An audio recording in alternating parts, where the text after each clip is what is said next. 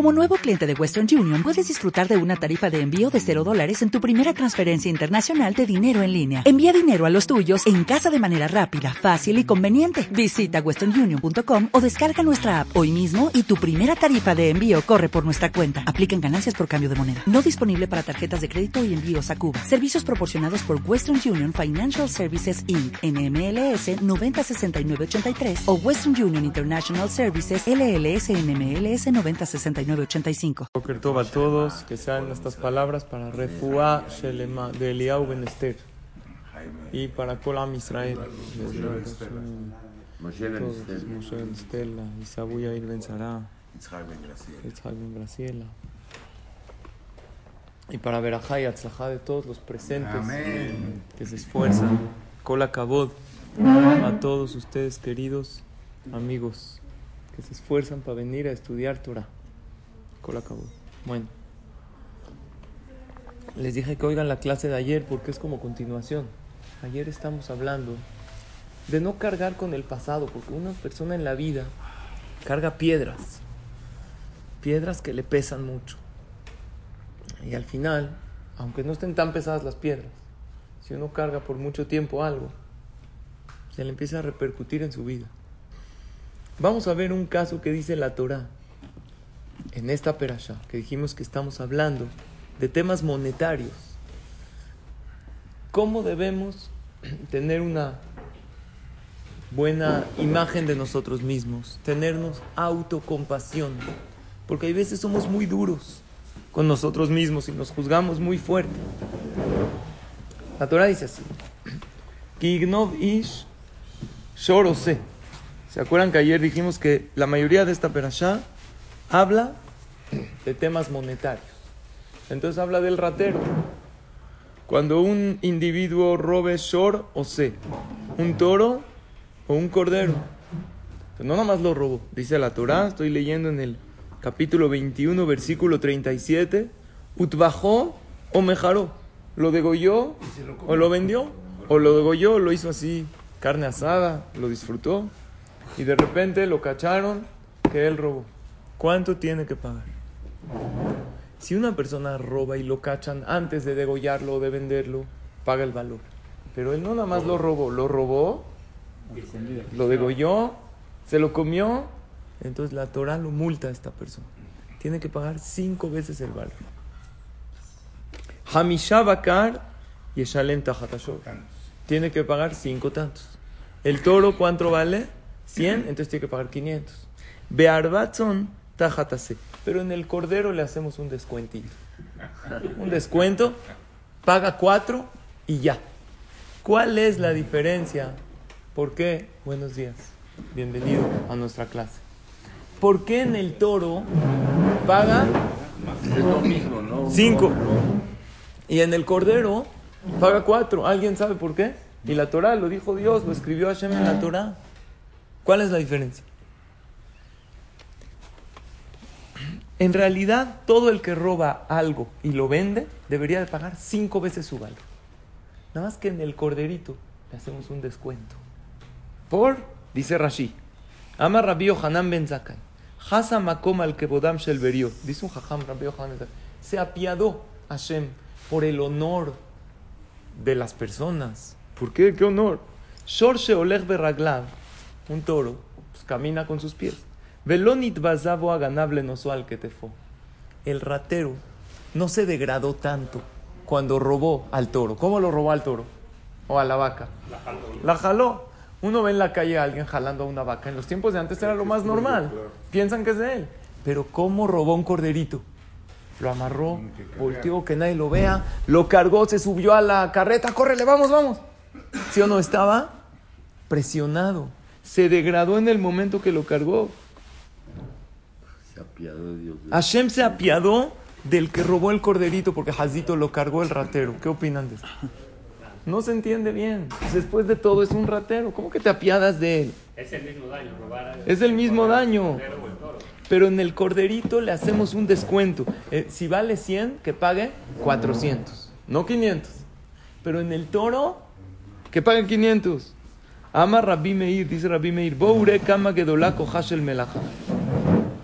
Bueno, aquí también dice que el toro trabaja más. Es más, es un animal de trabajo. El corderito no es un animal que trabaja el campo, entonces por eso en el corderito le hacemos un descuento. Pero en realidad, ¿eh? En realidad hay que analizar. El que roba un toro, el que roba una vaca, no se degradó, ¿sí o no? Había uno que le dijo a su esposa, en Purim se disfrazó. Dijo, oye, qué bonito está tu disfraz de vaca. Le dijo, no, soy un dálmata. La hizo sentir mal. Escuchen bien. Una persona cargó un toro, eh, jaló un toro, entonces no sufrió tanto el ratero que pague cinco. Imagínense un ratero que robó, que entró a una casa y robó algo. Llega las leyes del país que dicen, vamos a decir, que tiene que pagar doble o triple. También hay casos en la Torah que uno no nada más paga lo que robó, sino tiene que pagar hay veces doble, hay veces triple. El juez antes de sentenciar pide la palabra a la mamá del ratero. Oiga, señor juez, yo quiero argumentar algo, a ver qué pasó. Mire, mi querido hijo Yossi, no es un niño malo, pero Jazito robó y aparte, cuando estaba pasando, cuando robó, había una reja ahí en las escaleras, pasó por ahí y se le jaló el pantalón y se le rompió. Entonces, no lo haga pagar tanto. Es más, descuéntele un poquito. ¿Qué le diría el juez? ¿Para qué roba? ¿Para qué se mete? Sin embargo, hay una diferencia. Si el juez sería papá del ratero, ahí sí se apiadaría de él. Esta persona que robó es un yehudí. Y Dios se apiada y se fija en la dignidad del ratero. Y ahí es donde nosotros tenemos que analizar cómo nos tratamos a nosotros mismos. Si a un ratero la Torah se apiadó de él, ¿por qué nosotros somos a veces tan duros con nosotros mismos? Es verdad, cometimos un error, pero ¿qué nos decimos a nosotros mismos? Hiciste muy mal, ya no vas a salir de esta. Tenemos que aprender a perdonarnos a nosotros mismos y tratarnos a nosotros mismos como tratarías a tu mejor amigo. ¿Qué pasa si llega tu mejor amigo, mejor amigo, que de verdad lo quieres y te quiere, y te comentan un error que cometió en su negocio, en su familia, en su matrimonio, te dice estoy perdido, ya no tengo esperanzas, ¿cómo voy a seguir adelante en la vida? Dime por favor las palabras que le dirías a tu mejor amigo. No pasa nada. Sigue adelante. Cualquier comete un error, levántate. ¿Por qué a nosotros mismos no nos decimos eso? Con nosotros muchas veces no nos perdonamos y nos hablamos a nosotros mismos como si fuéramos nuestros enemigos. En la psicología he sabido que si tú tienes una buena imagen de ti mismo, tienes más probabilidades de tener éxito. La autoestima, la autoconfianza, la imagen positiva. Pero hay veces uno mismo se enfoca en lo malo. La manera de enfocarse en la vida va a depender solo de nosotros. Había un joven en- que vivía en Monsi. ¿Conocen Monsi? En Nueva York. Nueva York es muy grande. Monsi es un lugar y él trabajaba principalmente el real estate. ¿A qué se dedicaba? Él compra casas, las remodela y después las renta o las vende. Pero la mayoría de su negocio, ¿dónde está? En Manhattan. ¿Cuánto está Monsi de Manhattan? A lo mejor dos, tres horas de camino con tráfico. En una ocasión él fue a Manhattan a ver, cerró un negocio de 30 mil dólares. Le pagaron en efectivo. Le pagan en efectivo y hasta disponerse para regresar a Manhattan y ve que hay mucho tráfico en el Waze. Dice, ¿para qué? Pierdo el tiempo. Mejor descanso tantito. Estaba muy cansado. ¿Dónde va a descansar? En una de las casas que él compró, que todavía no había remodelado, estaba vacía. Entonces dijo, la voy a, voy a dormir ahí un ratito. ¿Qué había en esa casa? Nada más que una cama. No había otra cosa. Una cama que así se la habían vendido. Se duerme ahí un rato. Se para después de dormir un rato para disponerse a regresar. Y ve, tiene un poco de sed, se le antoja un café. Pero en esa casa no hay nada, no hay cafetera. Abajo, ahí hay un coffee shop, una cafetería. Pero ¿cuál es el problema? Tiene 30 mil dólares en efectivo. Si sale en la noche con 30 mil dólares en efectivo, hay gente que tiene el sentido del olfato un poco desarrollado y quién sabe qué puede pasar. Entonces decide dejar los 30 mil dólares abajo del colchón de la cama y bajar por un café. Checa sus bolsas y también tiene, tiene dos, antes de este tipo de celulares, se usaban tipo aparatos de MP3 para escuchar un poquito de música, un poco de derashot en el coche. Una persona yehudí. Dice, ¿dónde dejó los MP3? Los deja ahí. Junto a la cama había también como un mueblecito chiquito, unos cajoncitos, los dejó ahí los MP3. Baja por un café, nada más se bajó lo necesario para comprar el café. 10 dólares. Sube después de tomar el café y ¿qué ve? Las dos ventanas rotas entraron a la casa. Lo primero que hace que es que checa abajo del colchón. A ver si están. Levanta el colchón, 30 mil dólares intactos. Abre el cajón, no están los dos MP3. ¿Qué hizo en ese momento? Gracias a Hashem, que no me robaron los 30 mil dólares. Oye, pero le rompieron dos ventanas y los MP3, los, eso no importa, pero los 30 mil dólares, Baruch Hashem le habla a su esposa. Le dice, querida esposa, ya voy para Monsi. Prepara una ciudad toda allá, unas verajot, para agradecerle a Hashem que Baruch Hashem no me robaron 30 mil dólares. Y así estaba muy contento durante todo el camino. Llegó a su casa, estaba muy feliz. Una pregunta, ¿qué pasaría si no tendría 30 mil dólares? Si solamente tendría los dos reproductores de música. Se hubiera puesto muy mal. Hubiera llegado como puede ser, me robaron, ahora tengo que cambiar los vidrios y me robaron estos reproductores de música. Se pondría muy mal, empezaría a lo mejor hasta maldecir al que robó. Le preguntaría a Hashem por qué me hiciste esto. Si no tendría los 30 mil dólares. Sin embargo, como sí tuvo los 30 mil dólares, él decidió ver qué fue lo que no le quitaron y lo que le quitaron fue algo pequeño. Y así nos pasa en la vida. Siempre en la vida algo te quitan, pero algo te dejan. Y generalmente es mucho más lo que Dios te deja que lo que te quita. ¿Sabes por qué? Porque lo que te deja es la vida misma. Entonces eso en sí ya vale la pena para agradecer. Y si así una persona se trata a sí mismo, dice, es verdad, cometí este error, el otro error, pero ¿cuántos aciertos he cometido en la vida? Y uno se aplaude. Y uno sale cada día con ganas de trabajar y de salir adelante en la vida. Lo que uno le daría al otro, ese ánimo, se lo tiene que dar uno a sí mismo. Lo vemos aquí de la Torah. Hasta un ratero, la Torah trata de no hacerlo sentir mal, dice Jazito. Lo cargó, vamos a descontar, porque la autocrítica es buena. Es bueno que la persona vea en qué está mal, pero no tanta. Porque si una persona se autocritica demasiado, después llega a tristeza y va a después a depresión. Hay un concepto en inglés, se llama flight or fight. ¿Qué significa? Tienes de dos. O volar o pelear. Cuando algo amenaza a tu persona, hay de dos. O huir para que esa amenaza no llegue a mí, o pelear contra ese algo.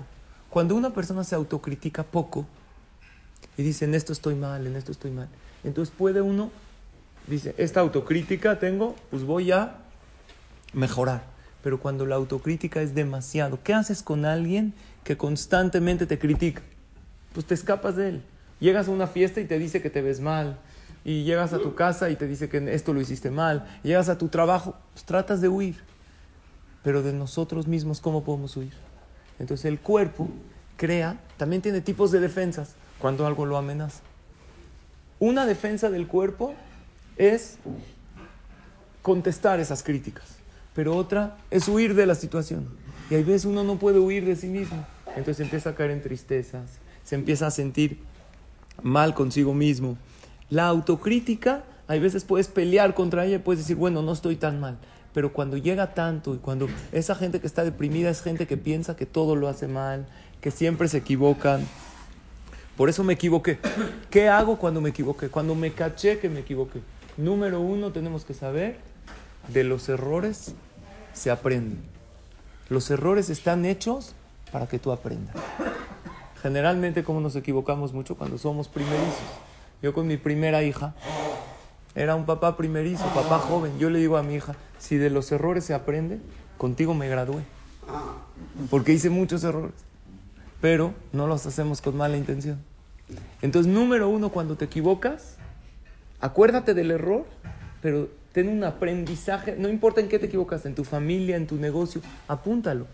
Hice esto mal, tenlo en alguna nota, no para recriminarme, para sentirme mal conmigo mismo, que no valgo nada, para aprender de ese error. Número dos, eres persona. Todas las personas que conociste y que conocerás alguna vez cometieron un error. Hasta Moshe Rabbenu. ¿Por qué la Torah nos cuenta que Moshe Rabbenu se equivocó? Para que entiendas que todos se equivocan. Abraham Avinu se equivocó, ¿sí o no? Sí, faltó un poquito su fe en Hashem y Dios le reclamó. Todo mundo se equivoca. Errar es humano. No hay alguien que llega al éxito sin no pasar por fracasos en el camino y por errores. Si te equivocaste, entonces estás en el camino. Así la gente llega. Y número tres, me equivoqué. Número uno, aprendo del error. Número dos, todo mundo se equivoca. Porque cuando uno se equivoca, ¿qué piensa? Uno nada más yo la riego. A mí nada más no me salen las cosas. Y no es así. A todo mundo se le van las cosas. Y al mejor cazador se le va la liebre. Y todos nos equivocamos en la vida. Y número tres es vive el presente. Tú tienes que vivir en una situación. Por eso, en la Torah, escuché que ayer el Jajam Raúl Askenazi en el Minyan, que es aquí, Dani Baruch Hashem, sigue viniendo con nosotros. Estaba hablando de ese tema, que cómo empezamos la tefila. Hashem Melech presente, Hashem Malach pasado. Lo escuché, lo mandaron mucho. Hashem Imloch Leolam Baed a futuro. ¿Por qué no empezamos primero pasado? Hashem Malach, Dios reinó. Dios reina y reinará. No, porque primero tú tienes que vivir tu presente. No importa los errores que hayas cometido. Hoy es otro día nuevo. Hoy Dios te, te dio la oportunidad de abrir los ojos, de empezar un día nuevo para que vivas tú hoy. Entonces, ¿para qué Hashem hace que me acuerde del pasado? Para que aprenda del pasado. Pero no puedo empezar yo mi día viviendo desde el pasado. No puedo yo abrir los ojos y pensar en lo que me equivoqué ayer, lo que me equivoqué antier, los errores que cometí. No puedo yo estar viviendo así y cargando con tantas culpas. Ahora, ¿qué pasa si este esclavo, regreso a lo de ayer, ayer estábamos hablando del esclavo y dijimos que por eso el esclavo no importa lo que robó, no se le mete a la cárcel, porque si tú lo metes a la cárcel va a salir peor. Mejor lo mandamos a una familia que ahí sea como una rehabilitación para él. ¿Cuánto tiempo es esclavo? Seis años. Seis años. No hay esclavitud más de seis años, excepto los casados que tenemos más. Pero fuera de, de la, la esclavitud de la Torah, ¿qué dice? Seis años. ¿Qué pasa si al cabo de seis años el esclavo dice, me quiero quedar acá? ¿Puede quedarse? Se le perfora el oído. ¿Por qué el oído? Dice la Torah lo siguiente. Si ya acaban los seis, Veim Amor y Omar Aebet, si llega a decir este esclavo, este sirviente, que era Yehudí, Ahabti et Aduní, sabes que yo quiero mucho a mi patrón, et banai, a la mujer, porque dijimos ayer, in. Si entró con mujer, sale con mujer, pero si entró soltero, la mujer se queda con el patrón. Él se enamoró ya de esta mujer. ¿Sabes que Me quiero quedar acá. Quiero ser esclavo más tiempo. ¿Qué le tiene que hacer? No quiero salir libre. Quiero seguir siendo esclavo. ¿Qué le va a hacer el patrón, el amo? Veigisho Adonabe la Elohim. Lo va a presentar ante el juez. Lo que dice la Torah de la Elohim no es delante de Hashem, son los jueces. Veigisho el Adelet.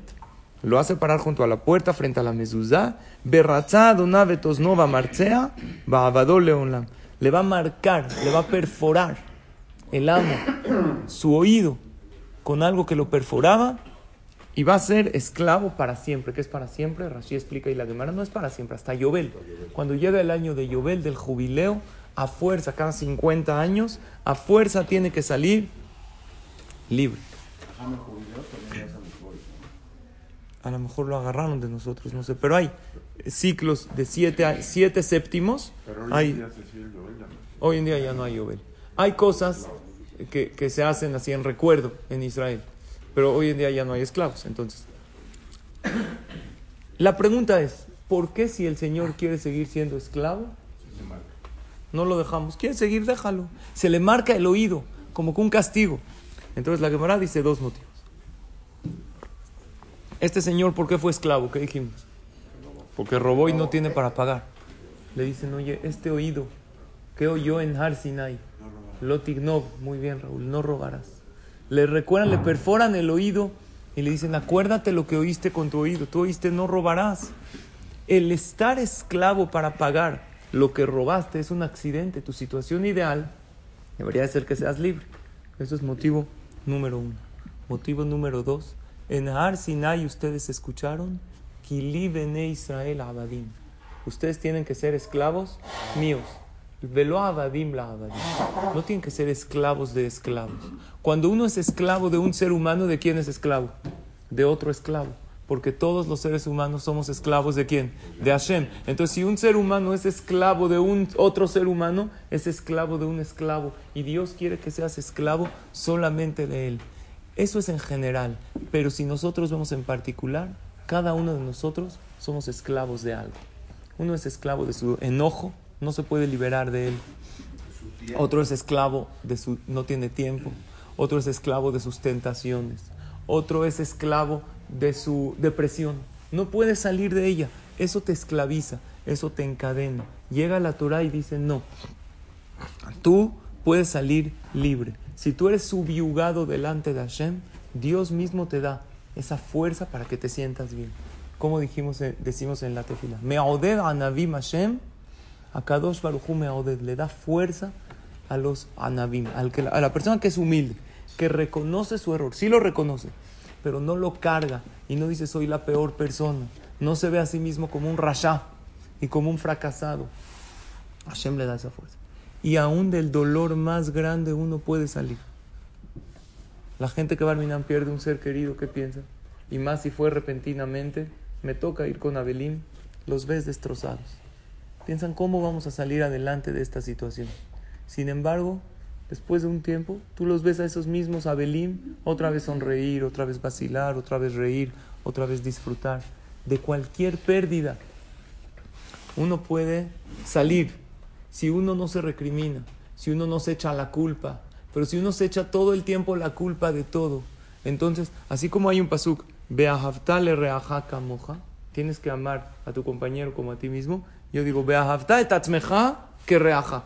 Tienes que quererte a ti mismo como a tu amigo. A tu amigo, ¿qué tal? Lo reanimas.